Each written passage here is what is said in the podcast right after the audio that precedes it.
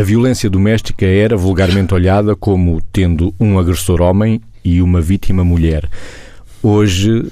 sabe-se que não é só assim. Existem muitas outras formas de violência doméstica, Vitor. Sim, cada vez mais, e sabemos que o estereotipo da, da violência doméstica poderia ser esse. Sabemos que também existe o contrário, mesmo dentro de relações conjugais, ou relações maritais, ou relações de, de, de homem viver com mulher uh, na sua conjugalidade.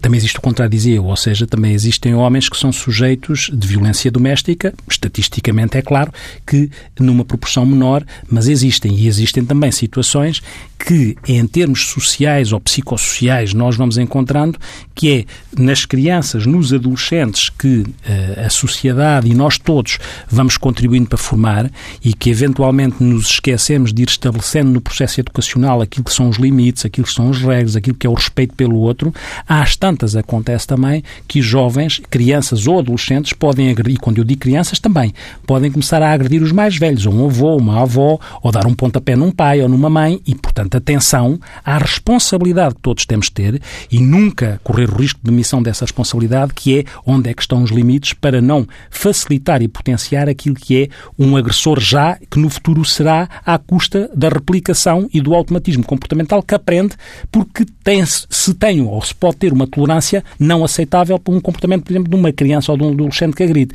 E aí o ciclo é sempre um bocadinho o mesmo, não é? O ciclo da violência doméstica aí é transversal. Há sempre uma tensão que sobe entre as pessoas que estão em interação, depois há aquilo que é o ataque violento, seja verbal, seja físico, seja psicológico, e depois há muitas vezes a lua de mel, não é? que é pedir desculpa, nunca mais faz, e depois nós vamos aceitar, abrimos um precedente e o ciclo recomeça novamente. Muita atenção, que independentemente de quem para quem, atenção a este ciclo da violência doméstica que faz com que se abram precedentes e que depois se potencie a replicação de um padrão de violência. Margarida, o homem perdeu o medo de assumir que também sofre de violência doméstica?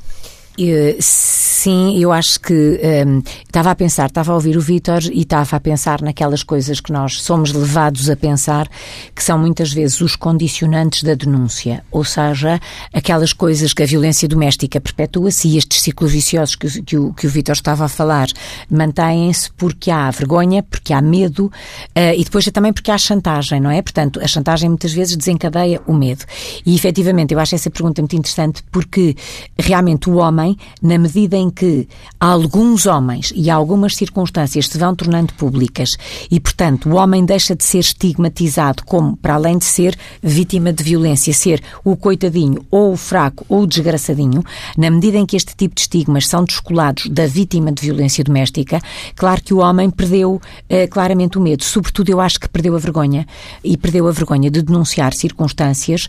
que, uh, seja homem, seja mulher, seja criança, seja, seja pais que são agredidos por filhos, seja avós que são agredidos por netos, seja o que for, uh, é bom que realmente este processo de perda de medo e de perda de vergonha seja cada vez mais evidente, porque só perante uma denúncia serena, mas consistente, é que pode haver intervenções que ajudem a que estes padrões não se prolonguem nas famílias. E, como o Vitor dizia, de facto, há aqui um certo, pode haver um certo mimetismo, ou seja, uma aprendizagem aprendizagem por imitação, para já que torna banal aquele tipo de padrão naquele núcleo familiar, mas que depois se pode ir repercutindo ao longo de gerações, porque a aprendizagem que vem aprendida das gerações anteriores é também uma coisa que ficou arraigada nos que hoje são crianças e amanhã são adultos e que depois vão repercutir nas, ou vão reproduzir nas suas próprias famílias também este tipo de padrões de comportamento. Portanto, atenção que isto depois dissemina-se como a água quando se entorna ao longo das gerações. Aqui temos de facto que ter cuidado